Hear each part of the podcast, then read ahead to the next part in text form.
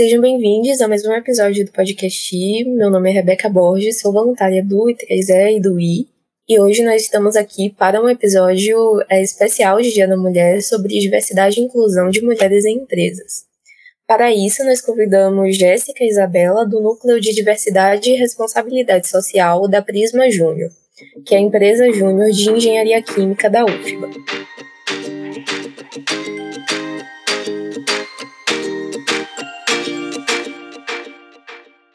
Oi, gente. Então, é, primeiramente, quero agradecer pela oportunidade né, da gente estar falando desse assunto aqui tão necessário e em um período também tão necessário.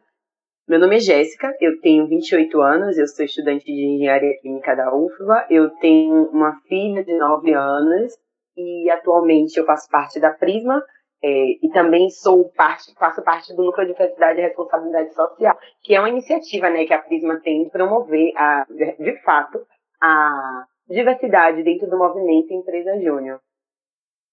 E eu sou Isabela Barbosa, também queria agradecer hoje com vocês. E eu sou gerente de operações da Prisma também e membro também do Núcleo de Diversidade, que, como já explicou, é o nosso método de trazer isso para nossa empresa, né? Então, apresentações feitas. Agora eu queria saber, na opinião de vocês, quais os principais motivos para a igualdade de gênero dentro das empresas, especialmente nos cargos mais altos, ainda não fazer parte da nossa realidade? Bom, eu acredito que é uma carga histórica que a gente ainda carrega, né? A inclusão da mulher no mercado de trabalho já começou de forma muito desigual lá no, período industrial, enfim.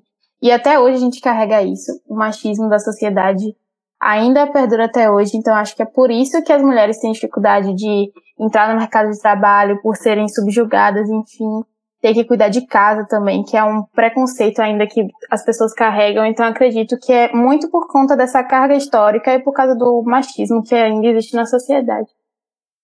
Eu estou muito contemplada, concordo muito com o que Bela falou, acho que é histórico e como a gente sabe, né, tudo que é histórico a gente não consegue resolver na noite pro dia, assim. E na questão das mulheres, é, o pensamento, né, dessa ideia de que mulher do lar, ele ainda perdura na nossa sociedade, mesmo com tanto avanço tecnológico, mesmo com tantos avanços na ciência, então a ideia que ainda perdura é uma relação de poder. E aí a gente tem que começar a pensar que se essas estruturas de poder não forem alteradas, de fato esse cenário vai continuar uma tentativa de mudança, porém a passos lentos, porque ainda é atribuída a dupla jornada mulher a questão de falta de mulheres na liderança, né, falta de, representatividade, o pensamento né, das pessoas que promovem processo seletivo e tal. É, no Brasil, a gente ainda tem muitas empresas que têm uma pegada bem tradicional, sabe? Então, você pode até ter mulheres assim na operação, coisas do tipo, mas em, em cargos de liderança ainda é pequeno e dado que a gente ainda assim é maioria né, na sociedade brasileira, é muito desigual. E tem a questão do lar, do cuidar dos filhos, e as empresas pesam muito isso, porque quando elas vão selecionar, acaba dando preferência aos homens porque querem dedicação exclusiva. Então, eles acham que isso pode ser um empecilho, essa, essa mentalidade de que a mulher ainda tem que ser a principal personagem do lar, principal pessoa ali presente no lar, a pessoa da educação dos filhos, responsável por ter uma família estruturada. Então acaba levando isso desses espaços e, e dificultando né, a jornada da mulher no mercado de trabalho como um todo.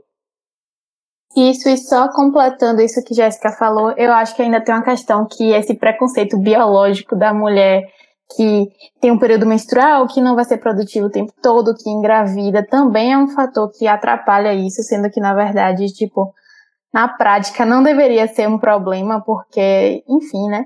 E é um, é um preconceito que também atrapalha a inclusão da mulher, o fato dela ter que cuidar dos filhos, enfim. É complicado. E eu queria saber de vocês também qual a maior importância né, para a empresa e sociedade construir um espaço mercadológico igualitário, diverso e justo. É, empoderamento feminino, né? Eu acho, é, como a gente pontuou antes, é, é uma relação de poder. A gente sabe que tudo que envolve poder social primeiramente está ligado ao dinheiro, né? É, está ligado à liberdade financeira. Então, quando você empodera as mulheres, você também empodera famílias. Você, a gente tem que as mulheres ainda assim é a principal pessoa do, dos núcleos familiares, né? A gente tem muitas mães solos, principalmente mulheres negras e periféricas. Então, quando você empodera a mulher, você também empodera a família, né? Você mexe com todas as estruturas assim da nossa sociedade, com educação, com saúde, com dignidade, com alimentação é, é, tudo isso, apesar da gente negar esses direitos às mulheres, a gente também joga todos os deveres a ela.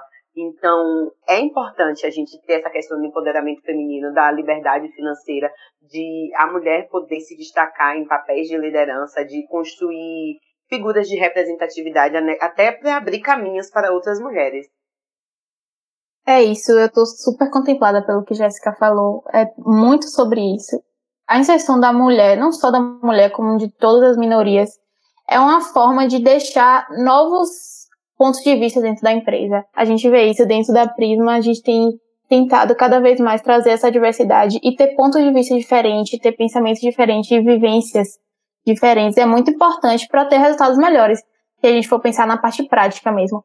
Pessoas brancas, homens brancos tomando todas as decisões, não vão tomar as mesmas decisões que um mercado totalmente diferente tomaria. Então, acho que além de tudo isso que Jéssica falou, que é muito importante, também tem muitos benefícios para as empresas e para a sociedade como um todo, né? Ter decisões tomadas por pessoas diversas, representando todas as minorias possíveis. Pronto. E por último, eu queria saber como promover né, essa inclusão e igualdade nas empresas. Que tipos de métodos podem ser utilizados? Eu acredito que essa inclusão pode ser feita através, no primeiro momento, assim, de medidas mesmo, tanto governamentais como dentro das empresas. Eu acho que governamentais já existem muitas formas de regular isso, né? De ter certeza que está sendo incluídas mulheres, que elas estão recebendo a mesma coisa que os homens. E isso melhorou muito o cenário de uns anos para cá. Mas eu acho que dentro das empresas também precisa existir isso. Grandes empresas como a Magazine Luiza, Natura, Coca-Cola têm comitês dentro da empresa justamente para cuidar disso, garantir que a empresa tenha essa diversidade e para poder garantir que essas pessoas entrem, né, as mulheres, as mulheres consigam atingir é, locais de liderança. E isso pode ser feito de diversas formas dentro da empresa, através do processo seletivo, medir, olhar para as mulheres de forma diferente, não só contratar por contratar ou, só ir com esse olhar de preconceito. Eu estou muito contemplada com, com, tudo que Bela falou. Acho que o passo inicial é esse aí mesmo. E, assim, você desenvolver práticas que estimulem né, a igualdade de gênero. E quando a mulher entrar, ou qualquer outra minoria, você também enxergar os problemas que essas pessoas trazem. Porque, assim, elas trazem marcas históricas, entendeu? Então você não pode simplesmente abrir o processo seletivo para mulheres ou outras minorias e não promover políticas de permanência, né? É você tirar obstáculos que impedem mulheres de de chegar a cargos de liderança, você promover esse pensamento né, dentro da empresa, né, da importância da diversidade, você colocar aquilo ali dentro da cultura da empresa, mostrar que aquilo ali é importante, inclusive para as estratégias da empresa, para os resultados que as empresas desejam alcançar.